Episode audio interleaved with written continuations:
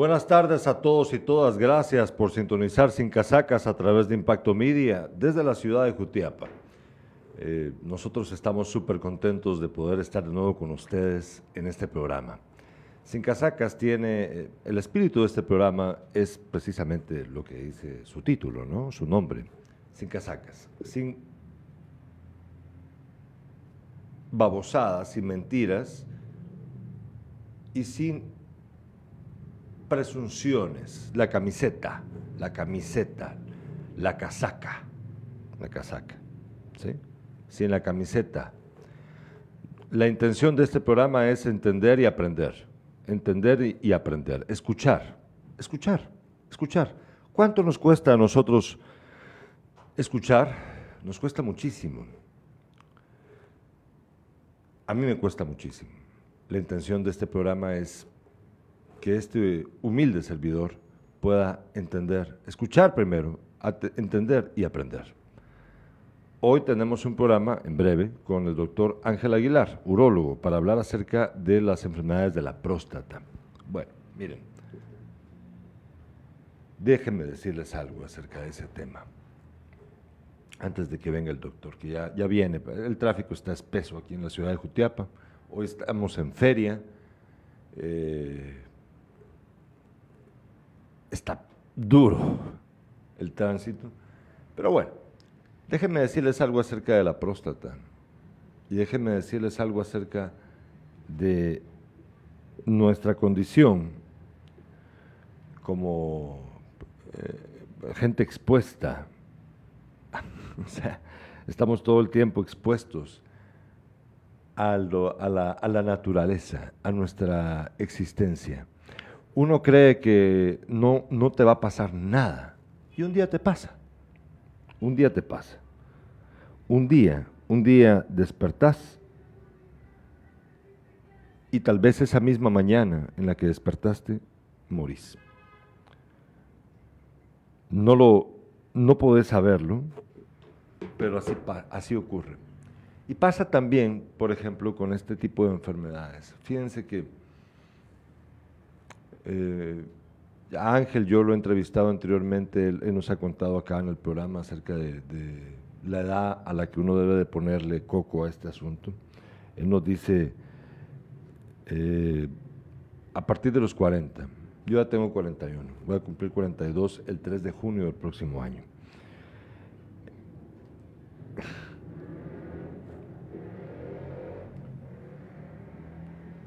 Cuando uno tiene 20 años, uno no se entera de nada. Cuando tenés 40, te preocupas de todo. ¿Sí? No es un asunto para ponerse a llorar, pero sí es un asunto de conciencia. Hoy vamos a platicar acerca de eso con él y tiene mucho que ver con lo que pasa también con lo que voy a contarles ahorita en, este, en esta breve introducción al programa. Podemos ver la imagen de José Rubén Zamora, por favor, el periodista Irlanda. Eh, fíjense de que el día de hoy el Ministerio Público ya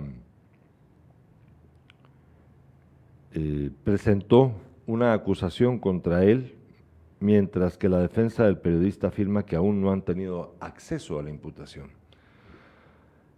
La FESI presentó en un juzgado de turno la acusación contra el presidente del periódico por chantaje, tráfico de influencias y lavado de dinero u otros activos. ¿Podemos ver la imagen, porfa? El Ministerio Público, por medio de la Fiscalía Especial contra la Impunidad FESI, informó hoy que fue presentada esta acusación. El MP detalló en sus redes sociales que la acusación fue presentada en contra de Zamora por esos delitos que acabo de decirles Además, se presentó la acusación contra Samari Carolina Gómez Díaz, fiscal de la FESI, que está vinculada al caso y señalada del delito de revelación de información confidencial o reservada.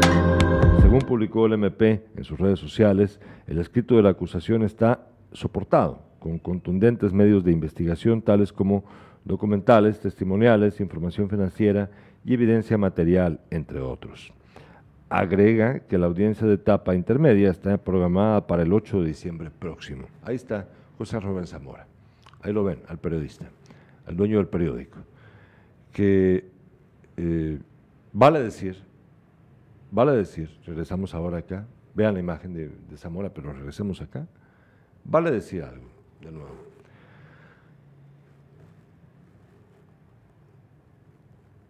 La persecución penal contra Zamora está basada en una mala intención. Si él cometió un delito, bueno, yo no, yo no sé si lo cometió, ¿no? No puedo, no puedo asegurar o negarlo. Eh, de todos modos, no fue el proceso que, como lo hizo el Ministerio Público, no fue el proceso normal. ¿Y saben por qué no fue un proceso normal? ¿Saben por qué? ¿Por qué, por qué esto está pasando de esta manera? Porque detrás de esa intención hay una intención eh, mayor. Eh, una, eh, su ulterioridad es terrible. Pretenden evitar que este periodista continúe haciendo lo que hace y también castigarlo por lo que ha hecho. Lo que ha hecho en el oficio de periodista. No hay que confundirse. Sociedad, eh, otros países, eh, la Sociedad Interamericana de Prensa, todos, toda la gente, afuera de Guatemala, entiende la situación de Zamora. Acá, en Guatemala, la gente, algunos, lamentablemente bastantes, se alegran por la desgracia de Zamora. Y no se dan cuenta de que su desgracia es nuestra desgracia. Abran los ojos ahora, por favor, dense cuenta cuando se persigue a una persona como él por que sostiene durante tanto tiempo un medio de comunicación cabrón, ¿sí? buenísimo, que nos ha aportado tanto y que también ha revelado tanto acerca de la realidad de nuestro país, ha denunciado tanto, pues es simplemente insoportable para ellos. Increíblemente, hasta ahora es que está pasando lo que está pasando con Zamora. ¿A qué me refiero? Durante muchos gobiernos, él ha sufrido el acoso de esta gente y hasta ahora, hasta ahora es víctima total de ello. Vamos a tomarnos un cafecito y ya viene el doctor Ángel Aguilar con nosotros. Ah, bueno.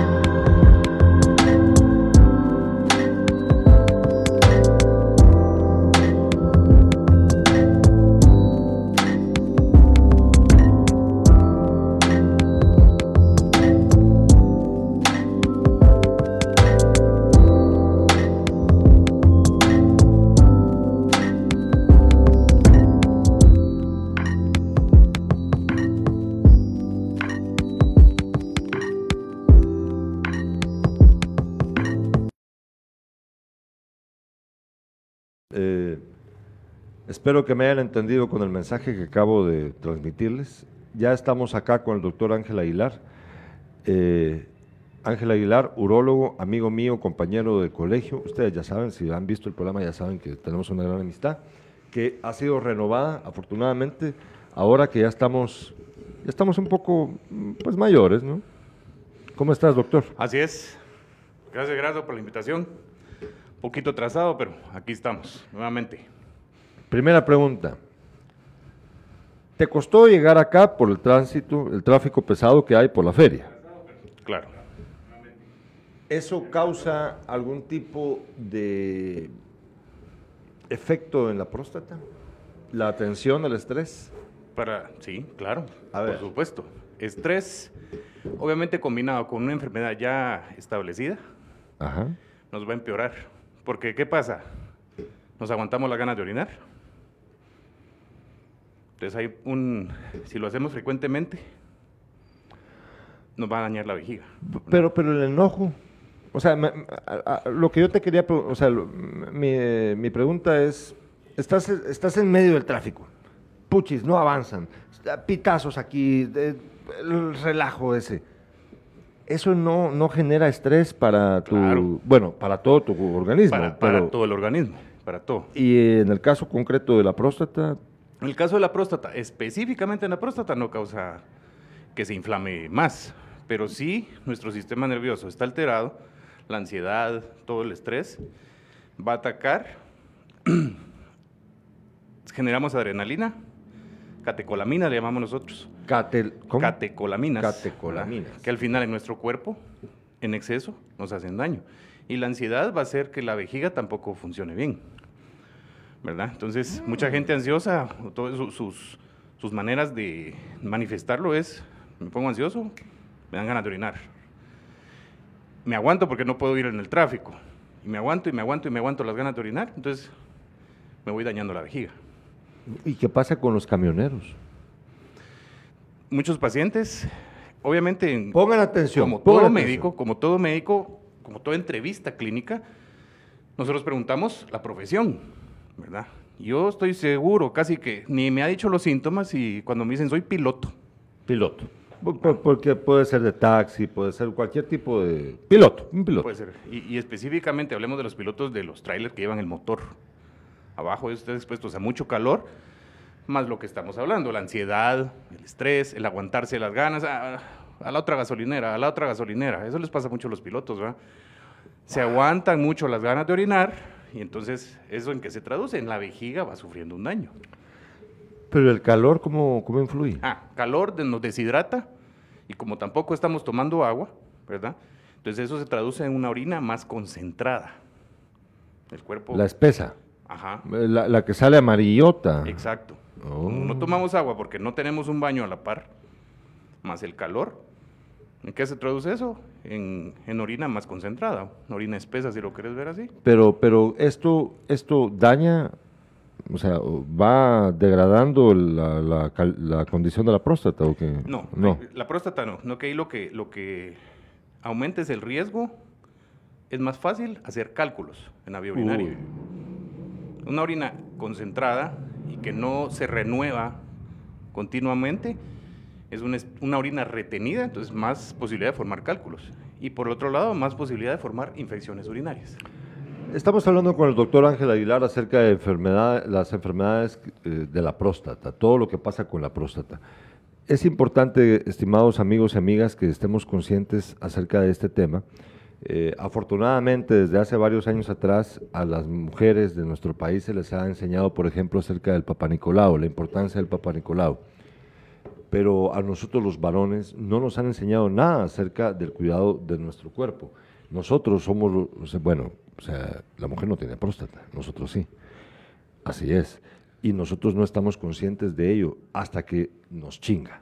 Exacto. Doctor, por favor. Ese es el, principal de nuestro error, ¿verdad? Claro, hay mujeres que también son, no, no quiero decir la palabra descuidadas, ¿verdad? Porque no, no, no es así, pero... Pero en el caso de nosotros sí somos descuidados. Nosotros sí. La mujer no, la mujer va al médico frecuentemente, cualquier cosita que siente, van a consultar y no al médico, a la enfermera que es la vecina, a gente con experiencia que está en un hospital o en clínicas. La, mujer es así, cualquier cosita que presenta, cualquier síntoma, va y pregunta a cualquier conocedor de algo de la salud. El hombre no, nosotros somos bien babosos, miedosos, ¿verdad? El miedo de los hombres a ir a un chequeo médico es muy alto, muy alto. Y es uno de, los, de nuestros errores, ¿verdad? Vamos ya cuando, por ejemplo, cuando va el hombre a consultar con, conmigo, con el urólogo? Cuando ya orina con mucha dificultad, cuando le arde para orinar, cuando tiene los testículos hinchados de tanta complicación, o cuando sangra para orinar. Ahí sí ya llegan solitos a la consulta, ¿en qué le puedo servir? Doctores que aquí vienen, no me dicen, es que me trajo mi esposa, es que me trajo mi hija, ¿verdad? El, varón, el hombre, espera estar bien complicado para consultar. Error, ¿verdad? No lo hagan. Eh, me, llama la atención a mí, mira, en programas anteriores hemos hablado acerca de cuán eh, frecuente o, digamos, o sea, que, que, a fin de cuentas todos vamos a padecer en algún momento de nuestra vida, si llegamos a cierta edad también, de problema de, de algún tipo de afección de la próstata. Exactamente. Así es. Así es. Todos. ¿Por qué? Porque, porque va, pero ayúdame a entender, ¿por qué? O sea, esta, este, este, esa es una glándula, ¿no? Sí. Va. Esta glándula se deteriora con el tiempo o pierde su... O sea, que, o sea es, la, es la forma normal. Ahí vamos, ibas a decir la palabra correcta. A ver, la próstata es una glándula localizada bajo la vejiga, por Tenemos delante una imagen ahora, Irlanda, si estás por ahí, por favor, para poder ver la imagen de, de, lo que está explicando el doctor. Entonces, Dale. Es en, en su estado normal, desde el nacimiento hasta los 40 años, la próstata ahí está, bien portada, no crece, ayuda a la vejiga en cierta parte a sostener la orina, ¿verdad? Es un esfínter terciario de la vía urinaria. No es su principal función. ¿Cuál es su principal función? Producir el antígeno prostático. Junto con eso se junta el líquido seminal. Entonces ya lo eyaculamos y le da vida a los espermatozoides a la hora, de, la, a la hora de la eyaculación. El antígeno prostático ayuda a que los, los espermatozoides estén bien, pero también les da 48 a 72 horas para morir. Si, el grupo de espermatozoides que salió en la eyaculación a la hora del acto sexual no fecunda al óvulo, entonces el antígeno prostático es el encargado de producir la muerte de esos espermatozoides. ¿Por qué razón? ¿Cuál será la lógica de...? Porque no puede estar la... Ajá, bien en el acto sexual estamos, ¿verdad? Entonces el hombre aporta sus espermatozoides. Sí, sí, esa parte. La mujer el óvulo. ¿Por qué razón se, por qué razón eh, el, ¿cómo, dijiste? El antígeno prostático. El antígeno prostático tiene la misión final de matar la vida. Eh, ¿Por qué? No, no literalmente lo hace, pero eh, ayuda a la muerte programada de los espermatozoides. Porque no son células de la mujer, entonces no pueden quedarse ahí no pueden quedarse ahí. Ah, bueno. Ah, ya, ya, ya. Y recuerden, ah, que son millones y millones de espermatozoides que entran. Ya, te entendí. Y no pueden quedarse ahí y solo va a ser uno o dos los que fecundan el, afortunado. el óvulo. El afortunado, ¿verdad? El más cabrón va a llegar y entonces ahí empieza la mujer a secretar unas sustancias, el antígeno prostático también se une a eso y empieza la muerte programada de los espermatozoides. De todos los demás. De todos los demás mencioné eso porque es importante saber de qué, es la próstata, ¿cuál, ¿verdad? ¿Cuál es su función? Para, la biología, o sea, para nuestra vida. Para nuestra vida. Esa es la función, producir el antígeno prostático. Entonces, va. Estamos hablando desde el nacimiento hasta los 40 años. Ahí está todo bien. Pero por factores genéticos aumenta la sensibilidad a la testosterona. Entonces la testosterona llega a la próstata y esta a partir de los 40, y claro, están los factores genéticos, entonces le llama de manera natural, la próstata empieza a crecer. Por supuesto, algunas familias más que a otras. No a todos les crece la próstata igual. Si todos llegáramos a 110 años de edad, todos tuviéramos problemas para orinar. Pero hay gente de 80 años, hay pacientes de 80 años que están muy bien, la próstata poco inflamada. Al contrario, tengo gente de 50 años que tiene una próstata bastante inflamada y casi, casi, casi que los opero, que ya no responden a ni a tratamiento médico. Entonces es factores genéticos y debemos de colaborar con todos los lo que hemos pero, hablado. Pero no, pero obviamente no es reversible. Buen punto. El agrandamiento de la próstata no es reversible. No hay tratamiento. Si usted tiene, nosotros medimos el tamaño de la próstata en centímetros cúbicos o en gramos. Si usted tiene 100 gramos de próstata y me dice, doctor, es que quiero que me vuelva a la normalidad mi próstata. Es, común esa consulta. Con un tratamiento adecuado, el mejor que existe, no en Guatemala, a nivel mundial, lo más que se puede reducir ese tamaño de la próstata es 25%. Un tratamiento adecuado de Pero de todo modo va a seguir creciendo. Con el tratamiento le frenamos un poquito. Un poquito. Le frenamos. Ah, bueno. Pero ahí viene lo importante. Consulten no cuando estén graves, hombre. Ah, bueno. Consulten a los 40 años su primera consulta. Puedes venir y entonces ir, eh, digamos, limitando o, o sea, gradualmente el, crecimiento de la próstata más allá, o sea, rompiendo, digamos, el crecimiento normal. Exacto. Puedes, lograrlo. O por lo menos irlo controlando. Para que no... Podemos ver la imagen, por Irlanda, de, la próstata para que la gente pueda ver. Ahí, tenemos una imagen que, conseguí. Para que es un ahí está. Vamos a ver. Eh, bueno, para que la gente entienda, ¿verdad? ¿Dónde está? Sí. Porque yo la verdad todavía no entiendo. pero, pero es como las llantas de un carro, ¿no? Es decir, puedes venir y cambiarles, hacer el cambio de, de adelante para atrás, las llantas, pero de todo modo las llantas se van a terminar desgastando. Se van a terminar desgastando. Tenés un, un, tiempo extra. Pero siempre va a terminar pasando. Siempre se va a está. Ahí, tenemos un, Entonces, ya está la imagen ahí. Sí. Bueno, en la imagen están las letras ahí. Eh, después pueden ver el video y ponerle pausa, por supuesto. Pero ahí en el, en el esquema aparece de, de arriba hacia abajo, ¿verdad? Eh, la, la, vejiga, muy importante, es una bolsa pero no es una sola bolsa de reservorio, sino que la bolsa tiene sus músculos propios, recibe órdenes del cerebro, tiene muchos sensores que mandan la información y regresa la información desde el cerebro, entonces determinada capacidad vesical está, naturalmente está, está dada, ¿verdad? Pero cuando la próstata, que está abajo de la vejiga, ahí en el, en el esquema se ve, la próstata está abajo, pero si esta crece, le obstruye la salida de orina al hombre, ¿verdad? Hay un taponamiento y cada vez es peor. O sea, si no hacemos algo sobre ese agrandamiento, va a crecer, va a crecer, va a crecer. Y la vejiga dice, bueno, aquí ya no me dejan trabajar. Entonces la vejiga vence su buena función. Y se vuelve ahí sí, solo una bolsa, un reservorio. Entonces ya cuando queremos, opero a muchos pacientes, de hecho después de la cirugía, Doctores que no orino con fuerza, claro, porque su vejiga ya no, ya no, ya no funciona bien. Entonces, eso es la finalidad de tratar la próstata, no tanto de que no sea grande, sino que no se dañe la vejiga. Ah. Ojo, mm. peores casos.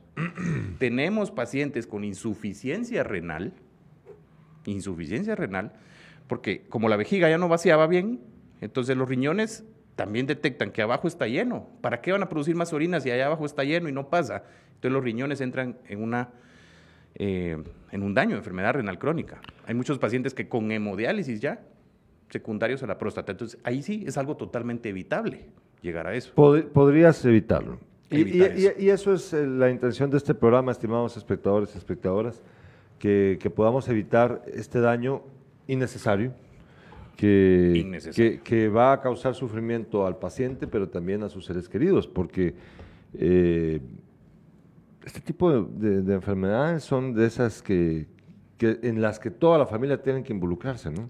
Porque tenés que parar para ir al baño, eh, toda la agenda de la familia está supeditada a la necesidad de la persona que padece una enfermedad así, ¿no? Afecta con el diario vivir el, el hecho de que el paciente se levante a orinar cuatro, cinco, seis veces en cada noche el, eso despierta a la esposa, despierta a las hijas, oyen cuando va al baño, hay muchas caídas ya en los abuelitos, ¿verdad? Mm. Que por levantarse a orinar, fractura de cadera. Pasa mucho. Cosas que se podrían evitar.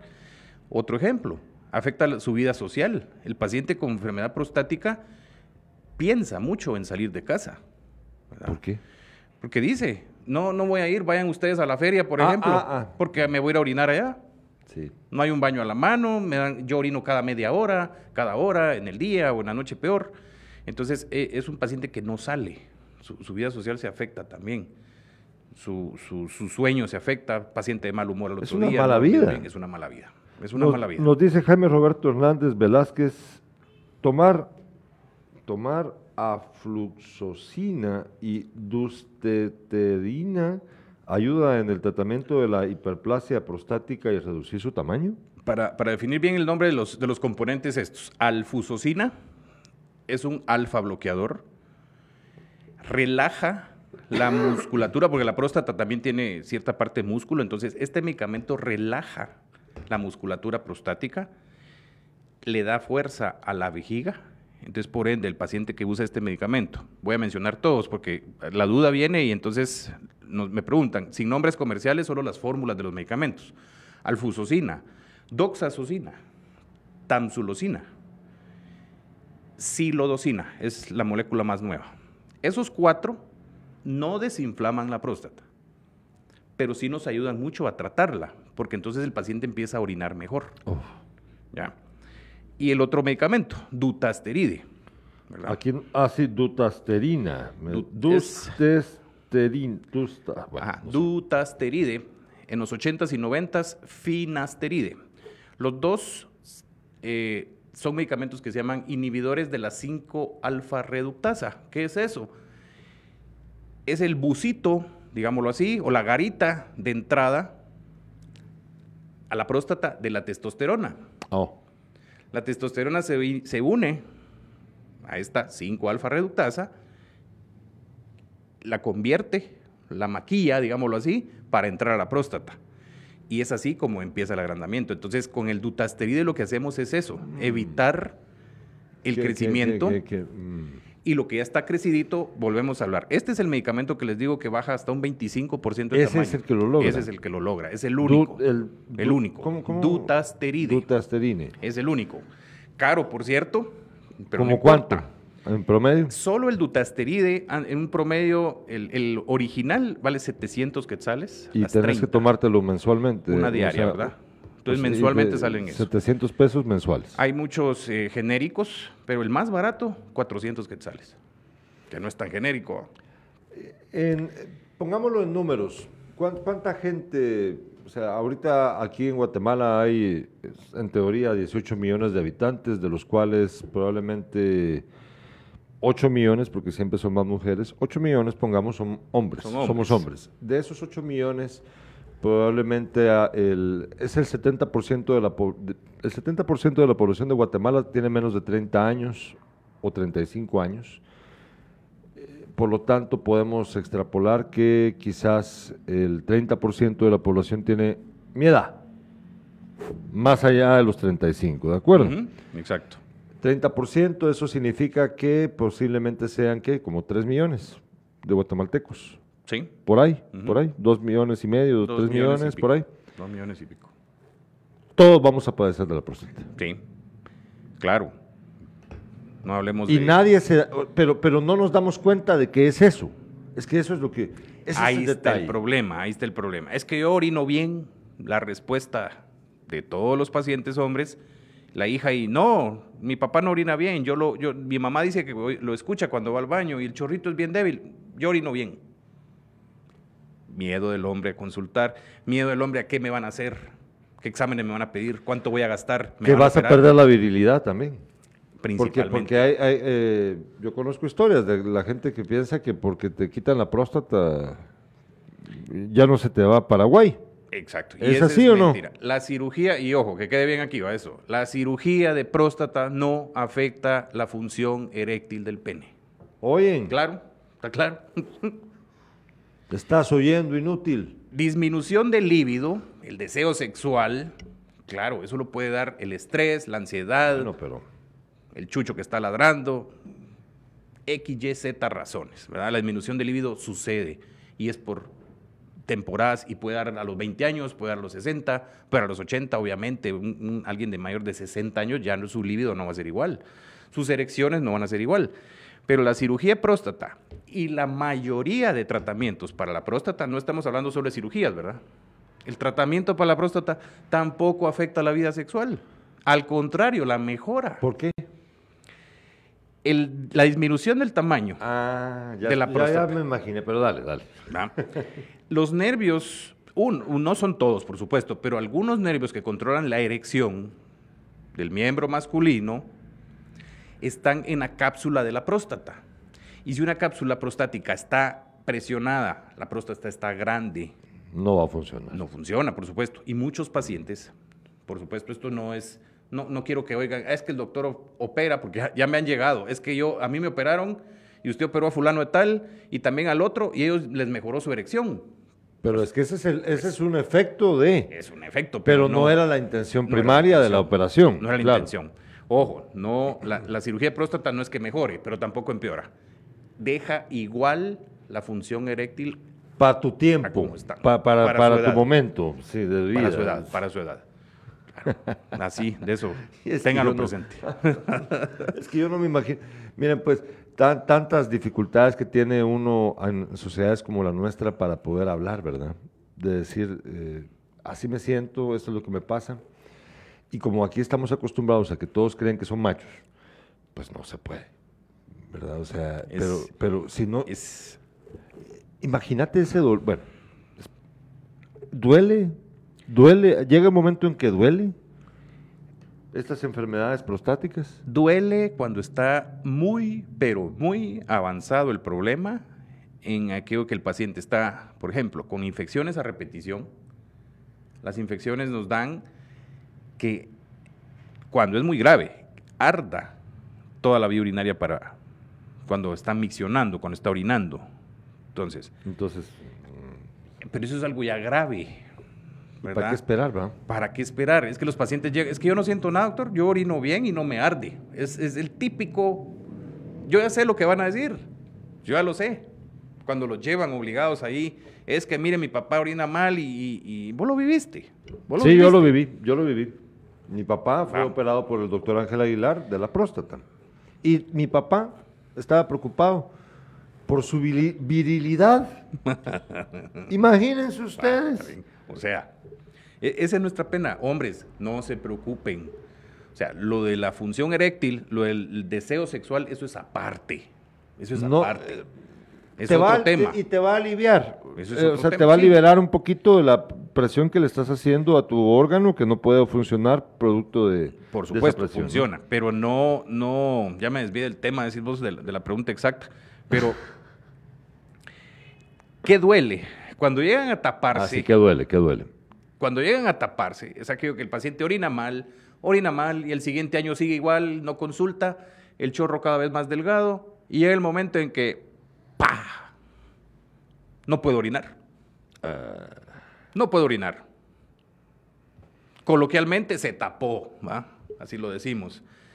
Obstrucción de la vía urinaria. ¿Secundario a qué? A que la próstata está tan grande y ya ocupa el espacio de la vejiga que hace efecto de válvula. Entonces la orina ya no pasa. Y por te tienen que meter una onda para sacar todo el orino. Una sonda. Por eso colocamos una sonda transuretral, la famosa sonda Foley.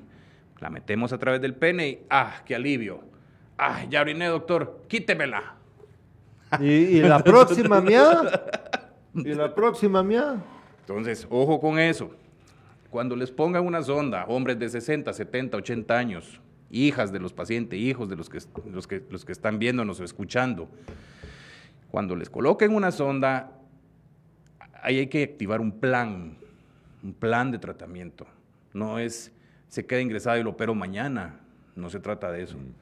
Enfriamos el cuadro. Voy a decir la palabra así para que me ¿Qué, ¿Qué, significa? Enfriar el cuadro significa, es una próstata más inflamada de lo normal. La sonda estuvo tapado, la vejiga está bien resentida, digámoslo así. Entonces coloco la sonda y todo ese, tengo que dar desinflamatorios, antibiótico, ¿verdad? Analgésicos. Obviamente hacerle los estudios preoperatorios al paciente, cómo están sus defensas, cómo está su hemoglobina, cómo está su corazón por medio de un electrocardiograma, los rayos X de tórax. Entonces todo eso se llama evaluación cardiopulmonar preoperatoria. Y eso no lo hago en una hora, no. eso lo hago le saco sus exámenes de sangre, le dejo sus estudios y para mientras ahí va a estar el paciente con la sonda. ¿Y ¿Cuánto tiempo? hasta cuando sea. hasta que lo opere. Sí. Pero un paciente. Cuando ya está eh, todos los estudios, todo, todo el proceso. Todo, el proceso. Cuando un paciente se tapa, voy a decir la palabra así, se obstruye, hay que operarlo. Pero es una cirugía ¿Qué tan común es eso, doctor? ¿Qué tan común es que la gente llegue a ese punto? de tus pacientes, ¿cuántas personas, digamos, digamos que se tapan? Que ya no, ya no mean, pues. A ver, ¿cuántos? Digamos que miro un volumen, pongámoslo en números redondos para, que, para tener una buena idea. Si miro 50 pacientes al mes, 5 van a ser obstruidos. Escuchan bien. Ah. Y, y estos 5 más o menos qué edades tienen? ¿Hay, un, hay una tendencia? Sí, o, obviamente los obstruidos, el, el 90% van a ser entre 65 a 80 años. O más, ¿verdad? O más. De, 65 para arriba. A nuestros Pero no son solo los de 80. O sea, ya de 60, 65 ya, ya, ya, te puede, ya te puede pasar. Y me ha tocado operar de 52 años, que le dimos tratamiento médico, ya estamos bien cerca. ya, ya vamos llegando, ya vamos llegando. Le dimos su tratamiento médico. Este paciente que opera de 52 años, Un año le di tratamiento. Y el pobre orinaba mal. Ah, una próstata, la próstata normalmente en ultrasonido 15, 20, 25 gramos. Este paciente, 200 gramos de próstata. Me dijiste que con 100 ya era... Sí, 100 es... Me dijiste hace un ratito de 100, ¿verdad? y 200, 200. tenía 200 gramos de próstata. Ay, con el tratamiento de un año llegamos a 180 gramos, pero el pobre orinaba muy mal, ¿verdad? En la familia de él todos han padecido la próstata, su abuelo, su papá, sus hermanos, él era el menor de todos, a todos los habían operado antes de los 60 años y él no se salvó a los 52. Pero ojo, ¿cuándo consultó él? A los 50 años. Si él hubiese consultado a los 40, cuando tenía que consultar, les aseguro que llega a los 60, 65 sin operarse. Bueno, dos preguntas tengo. La primera es de Jaime Roberto Hernández Velázquez. ¿Es cierto o es un mito que tener relaciones sexuales puede ayudar a que no se inflame la próstata? Ahí está, buen punto. Esa es una pregunta que todos tienen ahorita en su cabeza. Ni el exceso ni la falta de van a inflamar la próstata. El tener una vida sexual activa, y ojo, con una pareja. Con una, no, no con muchas como aquí, que todos dicen que yo ando con muchas. Nah. A ver, dale. El, riesgo de andar, de, tener varias parejas sexuales, entonces ahí nos, nos, nos aumenta la presencia de prostatitis. A ver. ¿Qué es la Que es otra, otro tema. Qué bueno, qué bueno que hizo la pregunta aquí el... Jaime Roberto Hernández Velázquez. Entonces, si yo tengo múltiples parejas, mi riesgo de infecciones de transmisión sexual o de infecciones sin ser de transmisión sexual, pero de infecciones urinarias o de, o de, infecciones por hongos, le hace una balanitis en el pene, son otros ah. temas, ¿verdad? Pero hablemos en general. Ah. Si yo tengo múltiples parejas sexuales, mm, hay más riesgo de infecciones. Y si hay más infecciones, entre ellas, la más común es prostatitis. La prostatitis es una infección en la próstata. Entran las bacterias a través de la uretra, se meten en los canalículos donde, por los cuales eyaculamos y las bacterias ahí viven meses, meses, y no sentimos nada. Principales medios de entrada de bacterias al pene, sexo oral, sexo anal hay muchas bacterias en nuestra boca. y el, ano, claro. Bacterias del tracto digestivo. La famosa bacteria es Escherichia coli, Proteus, Klebsiella, son bacterias de nuestro tracto digestivo.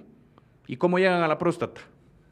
Mm. Ahí está, no, les tengo que explicar cómo. Sexo oral, sexo anal, riesgo de infección. Es lo, que, perdón que te interrumpa, pero yo, yo soy aficionado a ver Seinfeld el programa gringo, y hay un, hay un episodio en donde es acerca de un proctólogo.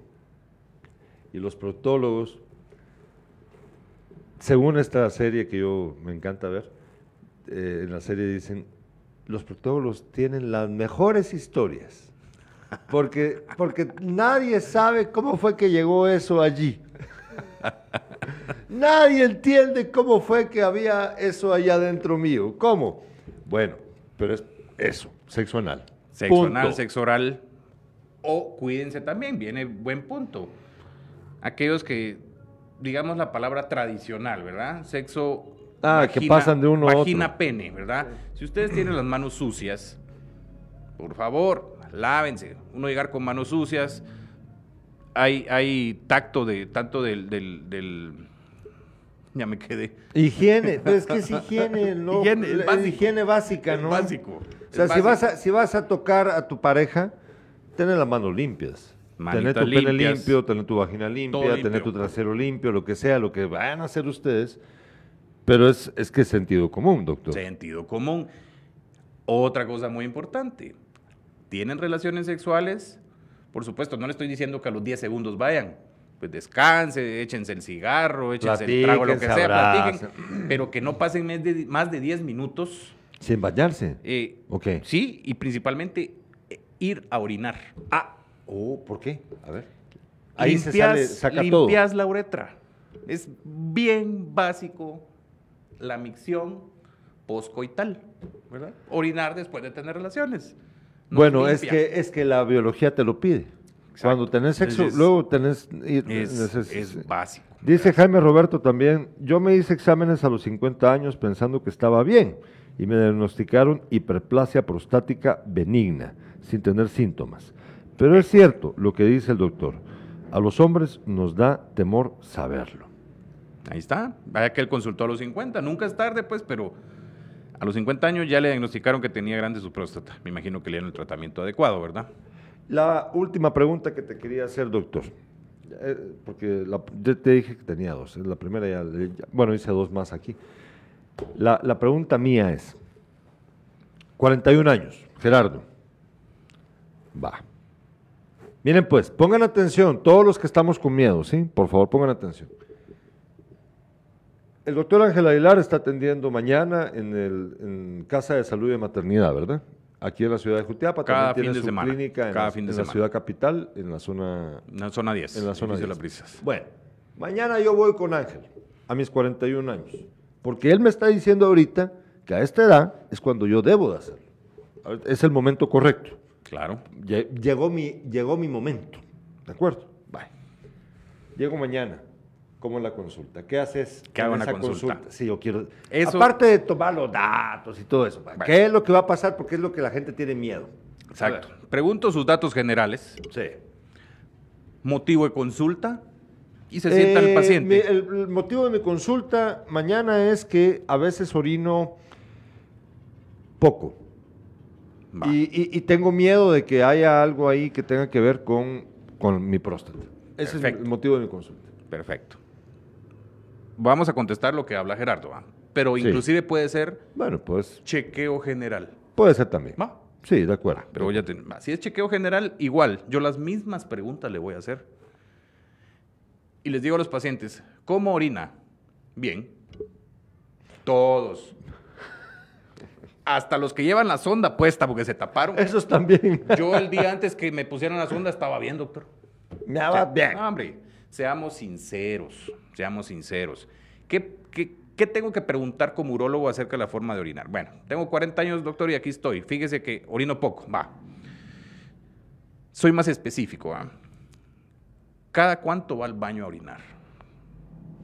Eh, yo voy en el día probablemente, si no estoy tomando alcohol, porque el alcohol va, a, generarte más, ¿verdad?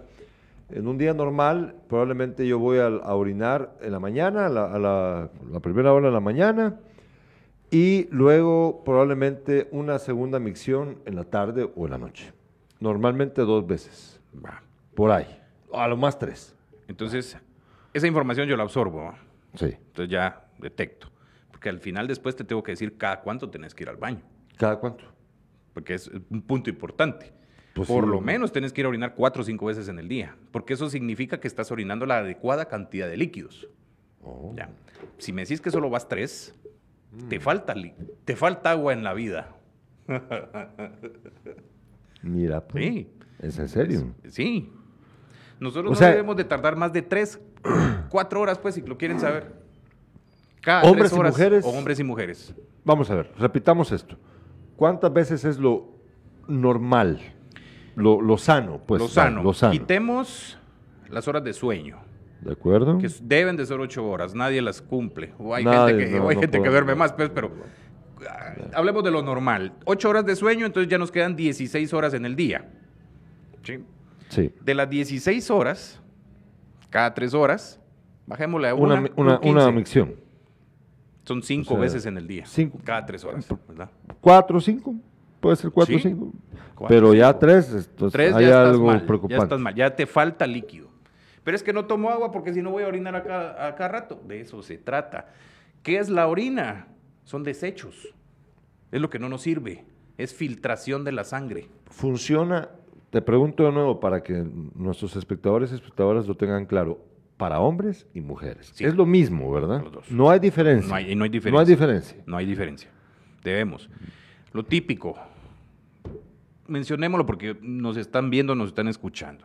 Lo típico es de las mujeres. Doctor, trabajo, entro al trabajo a las 7 y fíjese que orino en mi casa a las 6, me baño, voy al trabajo, no tomo agua todo el día para no entrar al baño y orino en mi casa otra vez a las 5 de la tarde, 7 de la noche, 8 de la noche. Hay mucha gente así.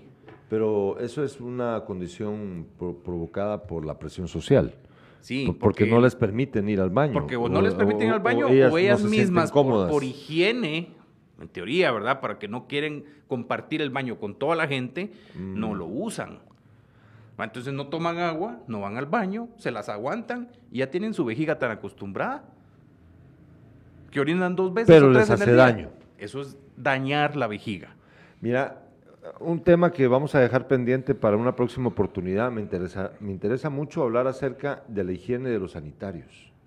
La gente tiene una preocupación al respecto y pues vale la pena discutirlo. Pero bueno, continuemos. Continuemos. Entonces, para no alargar tanto esto, ¿qué síntomas te voy a preguntar? La frecuencia con la que orinas. Sí. La forma, más o menos, no es la forma, sino que la calidad o, la, se me fue la palabra. Eh, Las características del chorro. De la micción. Sí, pero ¿cómo sale? Ahí es donde me mienten. ¿Cómo sale? Ahí es donde me mienten, porque grueso, doctor. Vamos al baño. Me dicen, ya me orino. Vamos al baño. Y me voy con ellos al baño y los miro orinar. Y no es así. Es un chorrito delgado. O sea, ¿saben qué les digo a los pacientes también? Hoy, cuando llegue a su casa, se graba orinando. Y vamos a comparar el ¿Y chorro. lo hacen? Cuando ya les... Ya, ya, cuando ya se preocuparon. Ya se preocuparon, ya lo hacen. Entonces, mire, compara su chorro de cuando llegó conmigo y comparamos de aquí a seis meses. Y es obvio, bajo un buen tratamiento y que todavía estemos a tiempo, el grosor miccional, le llamamos nosotros, el grosor del chorro de orina mejora porque ya la próstata no obstruye tanto, sino que libera un poquito, entonces el chorro va a ser más grueso. Te pregunto si tu chorro no es intermitente también. Ah, de que es... Corta, saca, corta, saca, corta. ¿Y eso qué, significa? Es, porque, es porque la próstata hace efecto de válvula. Entonces está tan cerrada que la, la orina no sale continuamente. Mm. Lo típico, orinan, se guardan el miembro, se suben el zipper, ¡ay! tengo más, se lo vuelven a dejar y vuelven a orinar otro poquito. Es eso. Vaciamiento incompleto. Es por la válvula. O sea, porque lo mismo. el efecto de la válvula que... Es por lo mismo. Ya ven, ahí les estoy mencionando cosas que no duelen. Solo es de poner atención. Bueno, pero ¿qué haces? Entonces yo te digo, yo, ahorita yo te digo, eso me pasa. ¿Qué, me vas a decir a mí? Entonces, tengo que ver de qué tamaño está tu próstata. pero ¿cómo y esa es la ventaja. ¿Cómo lo hago? el examen de, que hacemos dígito rectal, el tacto rectal, no me salgan con que es que ahora ya hay examen de sangre. Sí es cierto. El examen de sangre lo que mira es el antígeno prostático en sangre. Lo que ya nos habías explicado que hace que termine la vida del, espermatozoide. Entonces, en una prostatitis muy aguda, recién inflamada la próstata, el antígeno se puede subir también. Pero es raro. El antígeno se sube cuando hay cáncer de próstata. Entonces, por eso sacamos, mandamos a sacar el examen de sangre. Pero entonces es necesario hacer el tacto rectal. A tu edad no, porque a tu edad yo te voy a hablar de síntomas y te mando a hacer el ultrasonido y el antígeno. Ajá. Si todo eso, si las tres cosas, los síntomas obviamente no están bien. Sí. Un tamaño 30 gramos, ponete un poquito agrandada la próstata. ¿va? Okay. Y el antígeno prostático está normal. Entonces yo te digo, Gerardo, no hay necesidad de hacer el examen rectal. Porque no, ¿para qué? ¿Sí? O sea, depende. No, no les voy a decir, yo no te lo voy a hacer el examen a nadie. O se lo voy a hacer a todos, tampoco. O sea, la urología antes llegaba alguien de 30 años por, no puedo orinar, doctor, que una medio... Yes a todos le metían el dedo. Pero, pero, pero ¿qué es exactamente el, examen rectal? Simplemente es la palpación a través de tu dedo. ¿Cuál, cuál dedo usan? El índice. El índice es el que mejor sensibilidad tiene. ¿Por eso es? Sí. Es el que ah, más adecuado pues. está para, o sea, anatómicamente y fisiológicamente es el dedo que mejor detecta. Entonces. Irregularidades.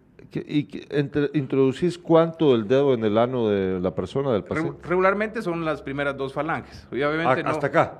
Ajá. Hasta cuando toque la próstata, ¿verdad? O sea que la próstata llega Está ahí cerca. con esta, Está ahí cerca. a esta distancia. Sí. Va, vean, vean, Entonces, vean, Es un es nada. Es nada. ¿Y qué toco? La consistencia de la próstata tiene que ser blanda, igual que la punta de su nariz. Tocátele, es algo blando, blando, no es duro. Y si es duro, entonces es que Si es duro, sospecho de cáncer. Si toco una bolita, porque la próstata tiene dos lóbulos y un surco en medio, como un canal. Entonces todo eso lo tengo que tocar. El lóbulo derecho, surco, lóbulo izquierdo, y con un dedo puedo hacer esto, movilidad. Eso es lo que toco. Y si, si hay movilidad. Hay movilidad. Entonces. No hay masas, no hay nódulos, por ejemplo, nódulos, ¿verdad? Que esté levantado, una masa o que esté duro. Entonces yo digo, pero tenés una próstata. de 30 gramos, que, o sea, que es, como una cosita, como, ¿qué será? Como. Dos por tres centímetros, digamos, que son los que palpas. Y una próstata grande ya se vuelve. Bueno. Que tenés que avanzar todo el, el, canal rectal para tocar el, la gran próstata que tiene, ¿verdad? Es bien básico para nosotros hacer ese examen, pero ojo, ya lo dije, no a todos se lo hacemos. Depende de los síntomas, depende del ultrasonido y depende del antígeno prostático. Entonces, en tu primera consulta, yo eso te voy a pedir, Gerardo. Te hago la orden para que vayas a hacerte un ultrasonido con un radiólogo. Te hago la orden para que vayas a hacerte tus exámenes de sangre y orina, porque vemos la calidad, las características de la orina. Y te digo, bueno, como estás orinando poquito, te voy a dejar este medicamento y te quiero ver en 15 días, pero yo los laboratorios me los hago mañana y me ves pasado. ¿Para qué?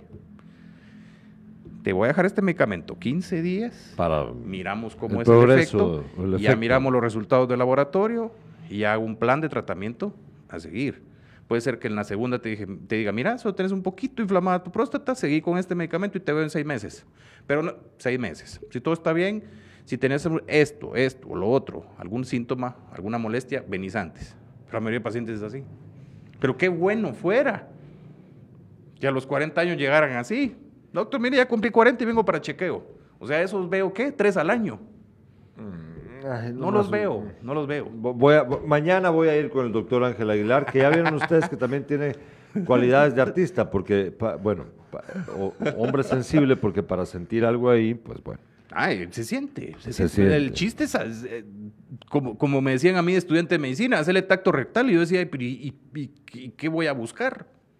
Pero es que ah. hay, que, hay algo. Ahí viene lo bonito de nuestra carrera. Bueno, este me está diciendo que haga tal cosa. Antes nos tocaba libros, no había Google. No. No había libros médicos metidos en un celular, era todo en la mochila a buscar el libro y tacto rectal, tal, tal, tal, tal, tal cosa. Y entonces uno estudiante viene y le pregunta al, al, médico residente o al jefe, mire doctor, fui a leer esto, vi que se hace por esto y esto y esto, entonces en este caso lo estoy asociando por esto. ¿Verdad? Nosotros hacemos las cosas no porque queremos, sino que porque están indicadas.